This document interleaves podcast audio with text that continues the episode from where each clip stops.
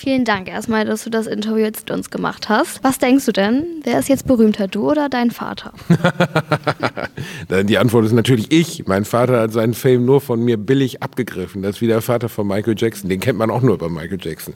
Ich mache Spaß. Ich fühle mich nicht als berühmt und mein Vater ist es auch nicht. Allerdings läuft er gerne auf meinen Shows rum. Er war ja heute Abend auch da und ihr habt ihn direkt erkannt, weil ich einfach aussehe. Oder sagen wir es mal so: Ich sehe aus, als hätte mein, mein Vater Gefrier getrocknet. Ich bin einfach mein Vater als junger Mann oder andersrum, eher ich als alter Mann. Sprechen wir doch über deine Vergangenheit. Du erzählst ja in deinen Büchern, Podcasts und auch heute in der Show, wie schwer deine Kindheit war und dass du eben auch Mobbing erfahren hast und dass du auch aus der schönen Stadt Gelsenkirchen kommst. Und jetzt wollten wir dich fragen, was würdest du denn Menschen raten, die ähnliche Erfahrungen gemacht haben? Äh, erstens es mit Humor nehmen, zweitens wahrscheinlich wegziehen.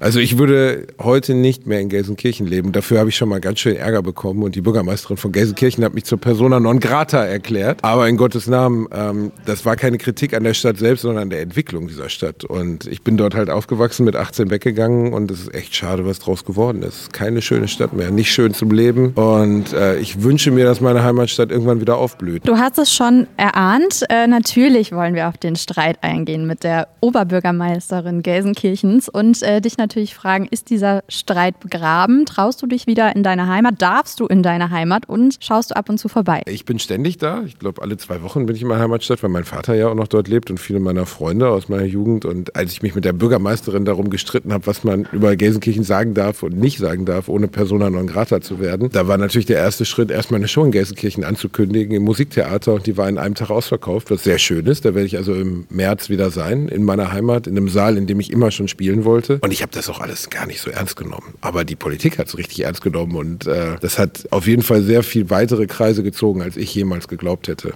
Gelsenkirchen hat Aufholbedarf, würde ich auch sagen, gerade als junger Mensch. Früher konnte man ja noch feiern gehen und Party machen. Wie war denn so deine Studienzeit? Ich habe in Dortmund studiert und in Osnabrück und meine Studienzeit in Dortmund war eigentlich ganz cool. Und in Osnabrück auch, ist halt ein kleinerer Ort, wo drumherum nicht viel ist. Das heißt, du hast dort einfach eine Studierendenstadt und außerhalb der Stadt ist nichts. Und wenn du dann in Dortmund beispielsweise studiert hast oder wie ihr jetzt hier in Essen so, dann die Stadt endet ja nie. Ne? Du fährst von Essen nach Gelsenkirchen, von Essen äh, nach Bochum und so weiter. Also du wohnst ja theoretisch mit 16 Millionen Menschen zusammen. Ich habe gern studiert, aber wenn mir das nicht passiert wäre, was mir passiert ist und ich diesen Job heute nicht machen würde, ich glaube, ich wäre eine pure Katastrophe geworden. Also ich habe zwar mein Diplom in Psychologie gemacht, aber es ist schon sehr gut, dass ich das tue, was ich heute mache. Das kann ich deutlich besser.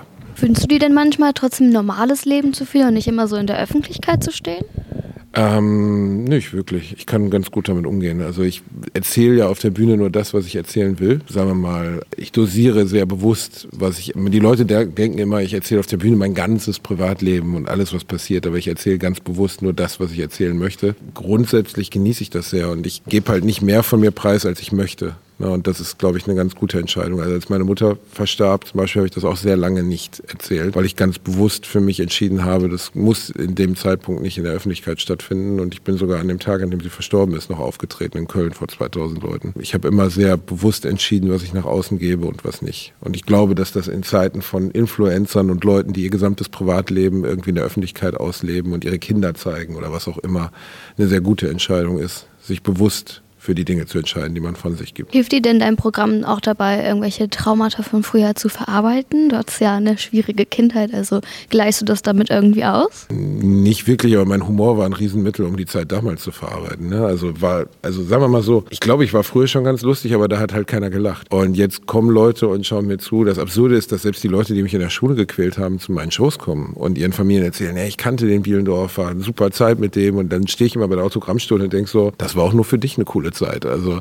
die Erinnerung ist sehr variabel, was Leute wissen darüber, wie etwas war oder nicht war. Und in meiner Erinnerung war es eine echt harte Zeit, also besonders so meine Schulzeit, so achte, neunte, zehnte Klasse, wo man so in der Pubertät ist. Da hätte mich, also da konnte ich sonntags schon nicht mehr schlafen, weil ich montags in die Schule musste. Und heute kann ich darüber lustig erzählen und kann mich auch darüber lustig machen, wie ich war. Aber in der damaligen Zeit, in der Ego-Perspektive, war es schon ganz schön hart. Gibt es denn Themen, äh, über die du dich nicht lustig machen würdest? Ich finde, grundsätzlich hat jeder, es gibt diesen alten Satz, das Anrecht darauf, verarscht zu werden. Also auch Menschen, die eine Behinderung haben oder eine Krankheit oder sowas. Aber es geht immer natürlich darum, die Frage ist, kann das Gegenüber darüber lachen? Und das ist wichtig. Also ich mache keinen erniedrigenden Humor und die meisten Gags zahlen immer auf mich ein. Also ich mache mich der, auf der Bühne immer erst um mich selber lustig. Und ähm, das halte ich auch von der Haltung her gut. Ich mag nicht, das gibt es durchaus ja auch, äh, von der Bühne heraus Menschen zu erniedrigen oder so. Und das tue ich ganz bewusst nicht. Wenn du nochmal in die Schule gehen müsstest oder auf die Uni, wofür würdest du dich entscheiden? Definitiv. Die Uni war super, weil du konntest dir aussuchen, mit welchen Leuten du Zeit verbringst. Es gab keine Klassen, sondern nur Kurse. Äh, man hatte die Pubertät hinter sich gelassen und so, ich habe die Uni-Zeit im Verhältnis zur Schulzeit extrem genossen, weil die ganzen Dinge, die in der Schule nicht funktioniert haben für mich, mein Humor, wie ich bei anderen ankam etc.,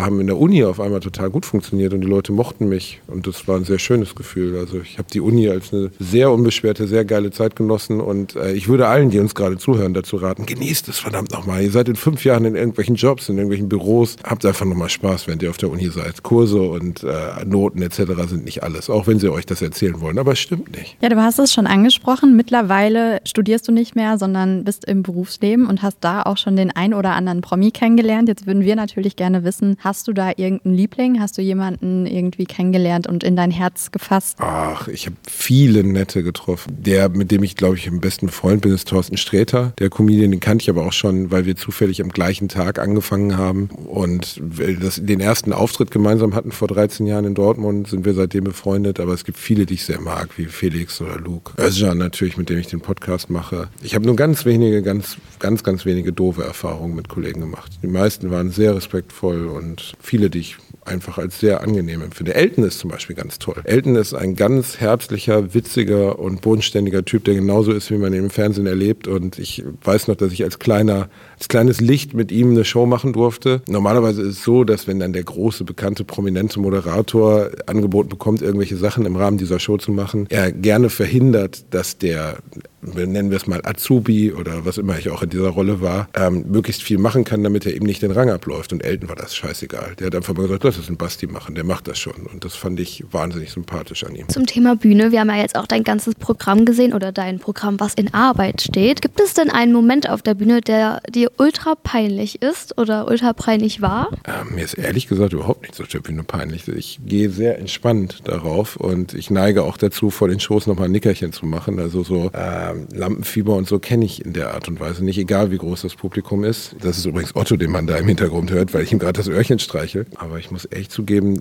das gehört auch ein bisschen zum Geheimnis meines Jobs dazu. Also es gibt viele Kollegen, die wahnsinnig aufgeregt sind und auch dazu tendieren, dann so sehr kontrolliert zu sein oder immer den gleichen Text zu sprechen. Und bei mir ist es jeden Abend eine andere Show. Ich habe einfach nur ein paar Notizen und das, was ich daraus baue, ist dann so der Weg. Wenn du in die Vergangenheit reisen können würdest, was würdest du deinem jüngeren Ich heute raten? Halt durch, alles wird gut und äh, bewahr dir deinen Humor und versuch Menschen weiterhin zu mögen, weil das war was, was mir zumindest in meiner Teenagerzeit abhanden gekommen war. Wenn du so viel Mist erlebst und irgendwie ständig deinen Sportbeutel aus der Toilette ziehen musst oder deine Hausaufgaben auf dem Schulhof verbrannt wurden oder so, ich habe echt fiese Scheiße erlebt, dann verliert man sein, sein Herz für andere Menschen. Und ich habe es mir irgendwie behalten und bin kein Misanthrop geworden und das würde ich wahrscheinlich meinem jüngeren Ich auch raten. Die meisten sind. Wir haben in einem anderen Interview gehört, dass du Fan der 90er bist und auch der Musik und wollten dich da fragen, was dein Lieblingssong ist. Oh, es gibt eine Menge, aber ich würde sagen, Nirvana Heartshape Box ist einer, den ich immer höre und den ich immer mögen werde. Also ich bin kein,